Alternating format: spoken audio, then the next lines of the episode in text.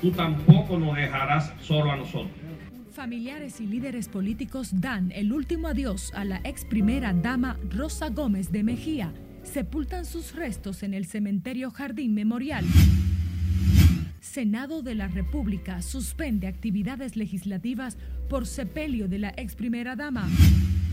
Que él mencionó en el discurso del 27 de febrero está la ley de extinción de dominio. Senadora Faride Raful dice el presidente pidió a congresistas agilizar aprobación de proyectos de ley. Esta semana va a ser alto de nuevo. Subsidio a los combustibles alcanzan los 6 mil millones de pesos en los tres primeros meses del año. Sobre esta pérdida que reitero es contraria a todas luces.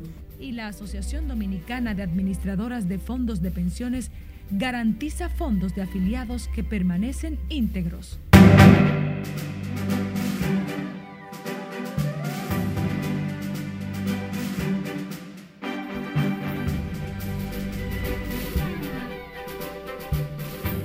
Bienvenidos a la actualidad al día. Inicia la primera emisión de Noticias RNN. Soy María Cristina Rodríguez. Un honor informarles y que nos acompañen. Con, un masivo, con una masiva expresión de solidaridad y con la presencia de personalidades y allegados fueron sepultados este miércoles los restos de la ex primera dama de la República, doña Rosa Gómez de Mejía, en el cementerio Jardín Memorial. Lauri Lamar nos tiene los detalles en directo. Muy buenas tardes, Lauri. Gracias, buenas tardes. Con la presencia del presidente Luis Abinader, el gabinete de gobierno, así como exfuncionarios y líderes políticos de oposición, parientes de Doña Rosa le dieron el último adiós en un ambiente de apoyo y solidaridad. Señor, tú tienes palabras, palabras de vida. Sus hijos Ramón Hipólito y Lisa destacaron el legado de unión familiar que le deja su progenitora y externaron palabras de aliento a su padre, el expresidente Hipólito Mejía. Mamá fue amiga de todas, todos sus familiares y era el ente, el ente que aglutinaba a los Gómez, quería a sus primos, a sus tíos y a los Arias por igual. Papá, no te dejaremos solo. Pero conociendo tu madera y tu estirpe, tampoco nos dejarás solo a nosotros. Nos queda el testimonio de tu fe, siempre apegada a Dios, tus oraciones diarias. Nos queda tu responsabilidad para contigo mismo. Fuiste ejemplo de cuidarte, tanto emocional como físicamente, buscando siempre la ayuda adecuada. Nos queda el valor de las amistades que tanto cultivabas, tantos amigos que son familia, Prometo que en tu honor seguir pendiente de ellos como tú lo hubieras hecho. La misa de cuerpo presente fue encabezada por el arzobispo metropolitano de Santo Domingo, Monseñor Francisco Osoria, en compañía del obispo emérito de San Juan de la Maguana, José Dolores Grullón Estrella, Jesús Castro Marte, obispo de Higüey y otros sacerdotes. Doña Rosa de Mejía será siempre en el memorial de la historia el modelo de la primera dama por excelencia. Dios Padre de seguro que ha enviado a su Hijo Jesús a recibirla y llevarla al cielo, a ese lugar especial que le tiene reservado. Señor, mira al esposo de Doña Rosa, sus hijos y sus nietos, por quien ella tanto se develó aquí en la tierra. Fortalécele y hazles ver que tú eres un Dios de misericordia y un Dios de vivos. Roguemos al Señor. La ex primera dama falleció a causa de un paro cardíaco mientras participaba en una actividad en el Museo Infantil Trampolín en la zona colonial, del cual fue fundadora. El presidente Luis Abinader junto a la primera dama Raquel Arbaje, la vicepresidenta Raquel Peña y el presidente del PRM, José Ignacio Paliza, rindieron guardia de honor al féretro de Doña Rosa Gómez de Mejía. El entierro de los restos de Doña Rosa fue realizado en una ceremonia privada con familiares y amigos más cercanos. De mi parte es todo, retorno al estudio. Gracias Laura y Lamar por tu reporte en directo. Lamentamos tan sensible pérdida. A propósito, el Senado de la República suspendió hoy la sesión del Pleno y las reuniones de comisiones por el sepelio de la ex primera dama, doña Rosa Gómez de Mejía, quien falleció el pasado lunes. El presidente de la Cámara Alta, Eduardo Estrella, pospuso la sesión en el Salón del Hemiciclo para este jueves 24 de marzo a las 11 de la mañana. Las reuniones de las diferentes comisiones apoderadas de proyectos legislativos fueron suspendidas por las honras fúnebres de la ex primera dama en cuyo honor el gobierno decretó tres días de duelo. En otra información, el presidente de la República, Luis Abinader, se reunió con los presidentes del Senado, la Cámara de Diputados y los voceros de todos los partidos para pedirles que agilicen la aprobación de los proyectos de ley sometidos por el Poder Ejecutivo. Así lo aseguró la vocera del PRM en el Senado, Faride Raful, quien dijo que el mandatario mostró mucho interés por el proyecto de ley de fideicomisos públicos, la modificación a la ley 340-06 de contrataciones públicas y la propuesta que busca modificar la regulación del precio de los hidrocarburos. Sí, claro, lo que él mencionó en el discurso del 27 de febrero, está la ley de extinción de dominio, está la ley de fideicomisos públicos, eh, que crea el marco general, la ley de ordenamiento territorial, por ejemplo, que tiene la voluntad expresa del Poder Ejecutivo para que sea aprobada lo antes posible y que ya eh, algunas han llevado una ruta de trabajo y de investigación desde hace ya mucho tiempo que está al punto de ser aprobadas. La senadora de la capital informó que el encuentro de casi una hora con el presidente incluyó además a los voceros de los partidos de oposición.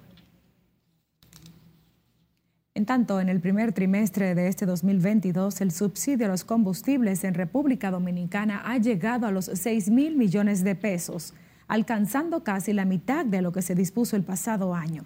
La información la dio a conocer este miércoles el ministro de Industria y Comercio, Víctor Ito Bisonó, quien aseguró que a pesar del gasto extraordinario, el gobierno no ha tenido que recurrir a préstamos. Y eso, por ejemplo, hace una semana nos costó 1.300 millones en una semana. La semana pasada casi 700. Esta semana va a ser alto de nuevo. Y claro que tiene un límite. Veremos hasta dónde nosotros, con el sacrificio fiscal, porque fíjense que no ha sido tomando préstamos, sino del ahorro de la cosa pública. El ministro de Industria y Comercio, Víctor Bisonó, habló en esos términos tras encabezar el inicio de la séptima reunión ministerial de Centroamérica y República Dominicana sobre propiedad intelectual, en la que el país fue escogido como secretario pro tempore del encuentro regional. Otra noticia, la Asociación Dominicana de Administradoras de Fondos de Pensiones emitió un comunicado frente al balance negativo registrado en las cuentas de capitalización individual de los afiliados en el mes de febrero. La ADAR negó irregularidades en el manejo de estos fondos y explicó la reducción en los estados de cuenta de afiliados a las AFP argumentan que al cierre de febrero las inversiones en pesos de los fondos de pensiones administrados por las cuatro principales AFP afiliadas a esa entidad ascendieron a 563.750 millones de pesos para un incremento de 10.588 millones con respecto a enero, mientras que las inversiones en dólares totalizaron 3.257 millones de, millones de dólares para una disminución de 72.3 millones de dólares. Aseguran que los fondos en pesos y en dólares están íntegros y mantienen su valor económico. ¿Cree usted que el Ministerio Público debe volver a investigar el caso de David Ortiz ante las revelaciones de The Boston Globe? Participe en nuestra encuesta del día en las redes sociales de Noticias RNN y con el hashtag RNN Pregunta. Estamos en Instagram, Twitter, Facebook y YouTube. Vamos a una pausa. Al volver, Dominicana asesina a su hermana en Nueva Jersey de un disparo en la cabeza. Que el Ministerio Público ya es hora de que presente acto conclusivo. Y conocerán solicitud de prórroga del Ministerio Público y revisión de medida de coerción al ex procurador Yanalain Rodríguez. Siga con Noticias RNN Primera Emisión.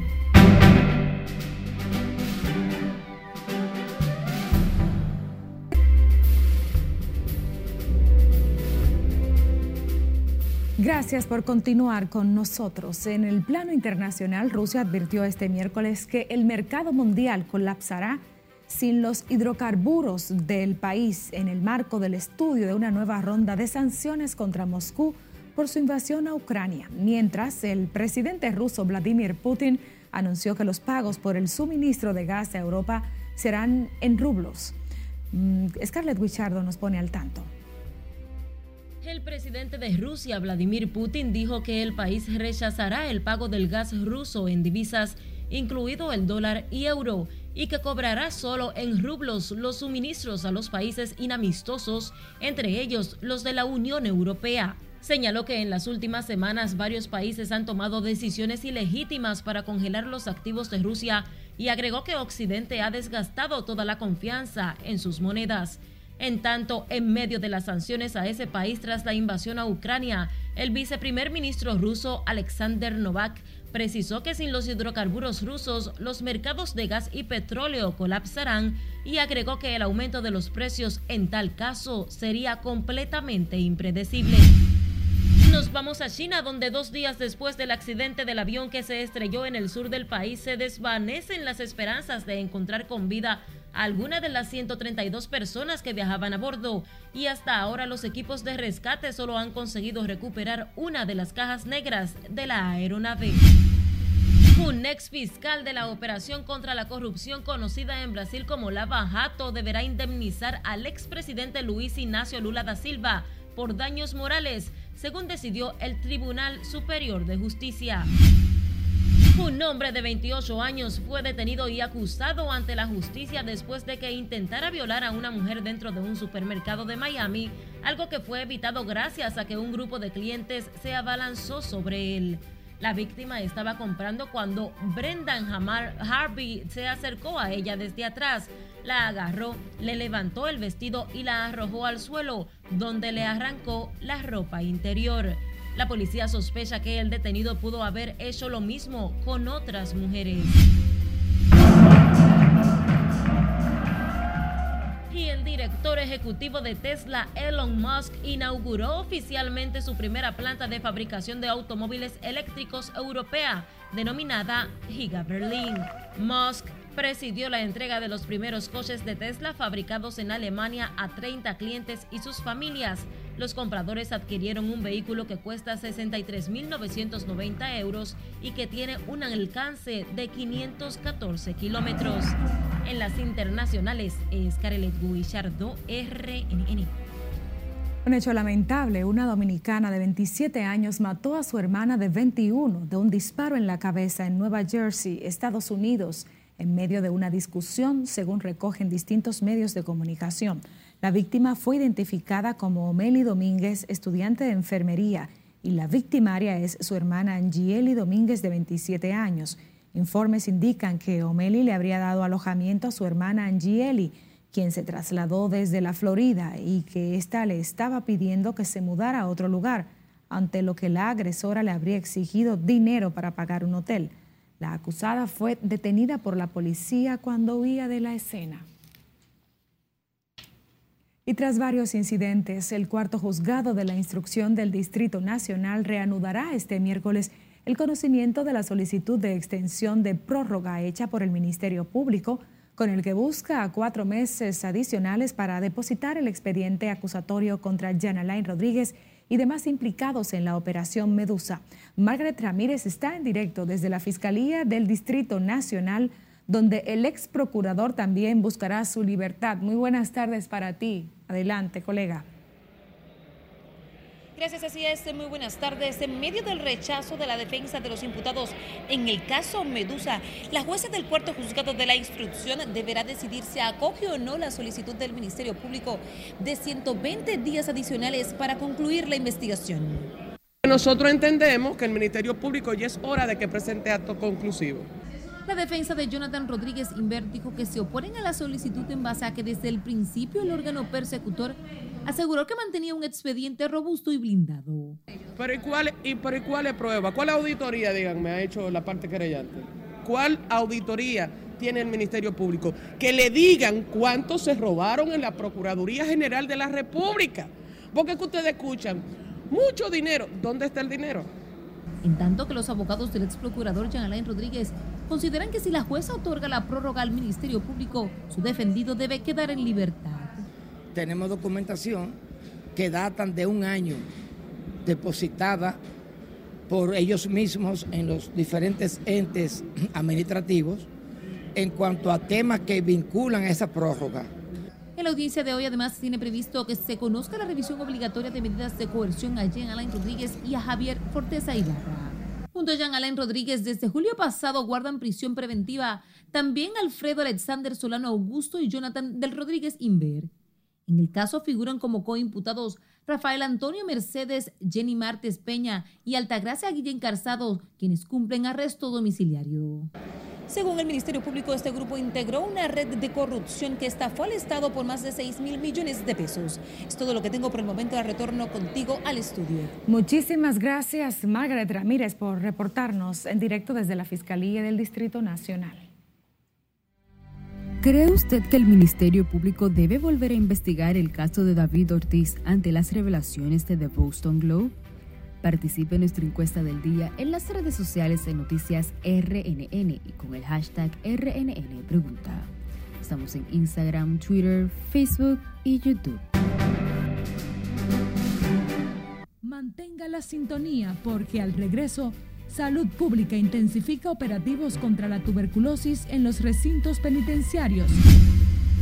Y agricultores de las matas de Farfán piden reanudar construcción de represa Siga con Noticias RNN, primera emisión.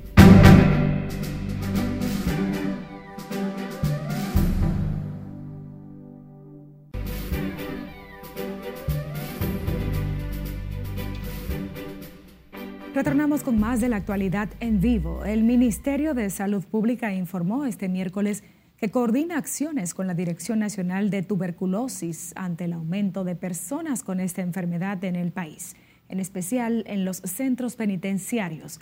Vanessa Valdés se encuentra en el Ministerio de Salud Pública con todos los detalles en directo. Muy buenas tardes, Vanessa.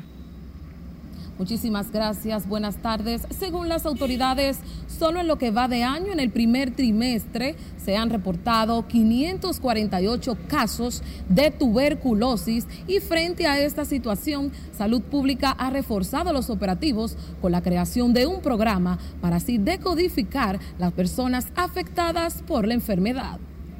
También ahí hemos, estamos encontrando casos. Las autoridades de salud pública han intensificado los últimos días las acciones frente a los casos de tuberculosis en la República Dominicana, como parte del plan que se realizan intervenciones en los recintos penitenciarios del país, como la cárcel de la Victoria, donde se procesaron 285 muestras a privados de libertad, de las cuales 25 resultaron positivas. Estamos llevando lo que es la vigilancia a nivel de las cárceles y ya estamos haciendo contacto eh, y trabajando unido lo que es la parte, tanto la parte médica como la parte administrativa y estamos ahora mismo trabajando, trabajando en eso. Están yendo a las cárceles a hacer pruebas aleatorias a personas que no tienen síntomas. O sea, es simplemente déjame ver si esta persona tiene y miren cómo se han encontrado algunas. ¿Qué quiere decir esto? Que ya hay una capacidad diagnóstica, una capacidad de tratamiento de una manera precoz, oportuna, y por tanto se pueden hacer las medidas de prevención de que se esparce. Por otro lado, el Ministerio de Salud Pública informó que la jornada de vacunación contra el COVID-19 con la aplicación de la segunda dosis en infantes de 5 a 11 años lleva alrededor de 27 mil dosis aplicadas con el fármaco Sinovac si la situación está mejorando, está empeorando. Y ustedes pueden ver que efectivamente esta ya lleva muchas semanas descendiendo. Las autoridades reportaron este miércoles 105 casos positivos de COVID-19 en las últimas 24 horas, con un total de 443 casos activos a nivel nacional. Según las autoridades, la situación del COVID-19 en el país se mantiene con rangos estables, con un 0.4% de transmitibilidad. Por el momento es todo lo que tengo. Retorno contigo a los estudios. Una nota muy positiva. Muchísimas gracias, Vanessa Valdés. El Tribunal Superior Electoral aplazó para el miércoles 27 de abril el conocimiento de la demanda de nulidad a la Convención Extraordinaria del Partido Revolucionario Moderno. Ambas partes enfrentadas en el conocimiento de la medida que busca anular la convención del PRM sobre la reforma estatutaria pidieron el aplazamiento de la audiencia ante el fallecimiento de la ex primera dama de la República, Rosa Gómez de Mejía. Bueno, yo pienso que de acuerdo con las disposiciones de la Constitución y de la ley orgánica del Tribunal Superior Electoral y su reglamento de aplicación, no tiene posibilidad de prosperar. Y se está el principio democrático y los derechos adquiridos de, eh, los miembros eh, del partido que, van a estar excluidos de la selección de las autoridades máximas de su, propio partido. Entonces eso, eso no, no puede ser así. En el sometimiento de la medida participará como interviniente voluntario el aspirante a la presidencia del PRM, Guido Gómez Mazara. Cambiamos de tema. La paralización de los trabajos de construcción de una represa ha provocado la pérdida de extensas plantaciones agrícolas en el municipio las Matas de Farfán de la provincia de San Juan, donde agricultores claman por la intervención del gobierno. Julio César Mateo con la historia. La terminación de esta obra iniciada hace seis años representa el tiro de gracia para el despegue del desarrollo económico de la comunidad de Matayayas de las Matas de Farfán. Este es el dique, el canal Caña Matayaya, que riega 150 mil tareas directamente y se, benefician más de 50 mil familias, la cual ahora mismo no se sabe qué se va a hacer por la situación que está esta obra. Afirman que la producción de alimentos ha mermado significativamente, lo que se resolvería con la terminación del 10% que le falta a la obra. Y ahora mismo está abandonado porque nos, estamos cayendo muertos, porque son más de 27 mil tareas que se mojan con este canal y le pedimos ese dique al, presidente pasado y no lo comenzó. Y, y ya nomás le falta un 10%. La construcción de la represa en el río Caña está a cargo de la empresa de generación hidroeléctrica dominicana, a cuyo director Rafael Salazar, agricultores y ganaderos piden encarecidamente la conclusión de la misma. No podemos criar un chivo, no podemos criar un puerco, no podemos criar una vaca. Nuestros hijos no se pueden beber un chin de leche, porque usted sabe que si tenemos la vaca tenemos que darle agua y no tenemos de dónde darle agua. La prolongada sequía registrada este año en la región del Valle ha provocado que miles de tareas de tierras no puedan ser sembradas, mientras sus dueños esperan la terminación de la obra para poner sus predios a producir.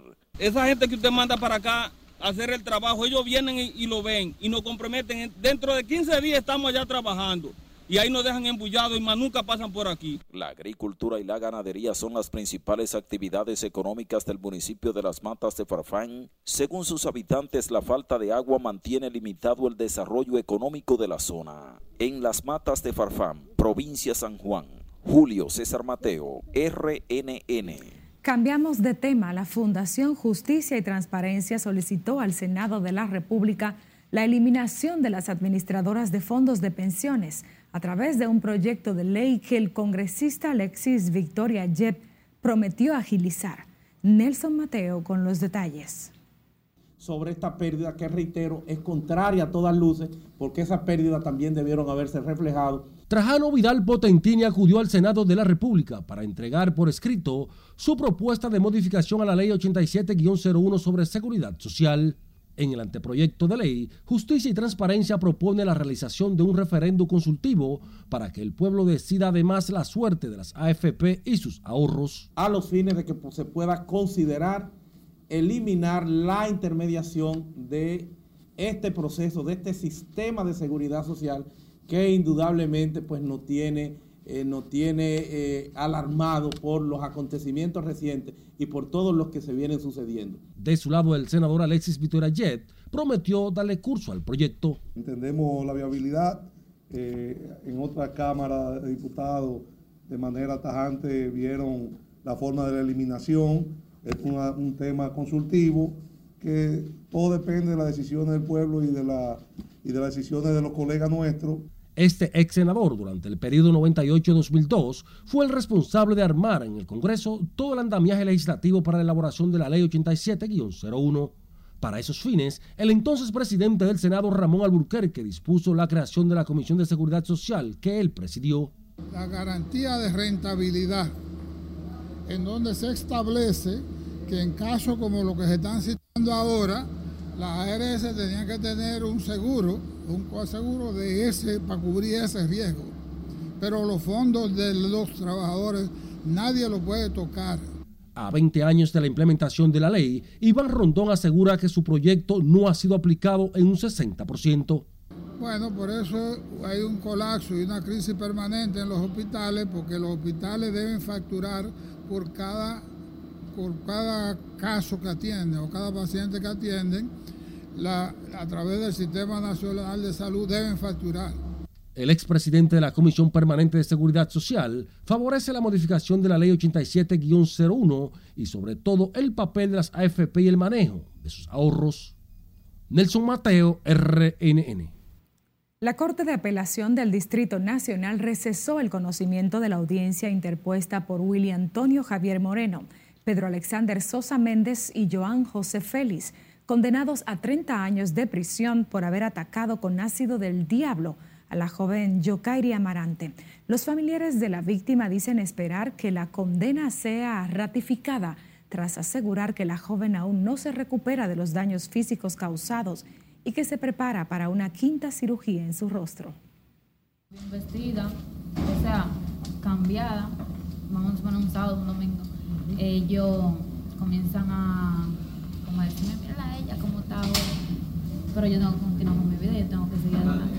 Y a veces me pongo a llorar porque tengo miedo de que vaya a pasar algo. Pero yo pongo todo en manos de Dios y todo sale bien. El receso se produjo debido a que uno de los condenados no ha sido trasladado a la sala de audiencias y porque aún no se ha presentado uno de los abogados de la defensa.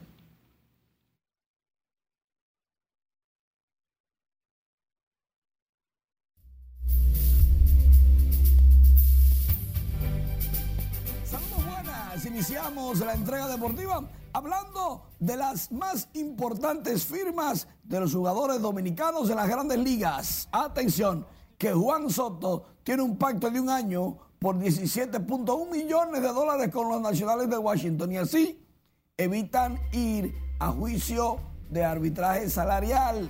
Otro que firmó fue Rafael Carita Devers. Boston pactó por un año 11.2 millones. Muy buen dinero para los muchachos de segundo año de arbitraje. De Oscar Hernández con Toronto ya tiene 10.65 millones en el bolsillo para esta campaña 2022. Se dio un dinero en la campaña con la temporada muerta de las grandes ligas. Un récord de 3.265 millones. Vladimir Guerrero Jr Pactó también con Toronto, le van a dar 7.9 millones en el 2022. Estos son los principales, muchos dominicanos aseguraron ya sus contratos. Mientras tanto, Luis Castillo tiene molestia en su hombro y puede perder su primera salida de la temporada. Y Hansel Alberto va llegando hoy a Arizona para reportarse a los Dodgers de Los Ángeles. Se retira Ash Barty, la número uno del tenis femenino, por presiones y exigencias propias del deporte. Ella dice que se siente agotada. Parece que psicológicamente no pudo manejar la presión de ser la número uno entre las chicas. Qué pena. Por el momento es todo. Seguimos con más. Quizás sea un tema de salud mental que hay que preservar. Nosotros nos vamos por este momento, pero les dejamos con toda nuestra programación deseándoles feliz resto de esta tarde.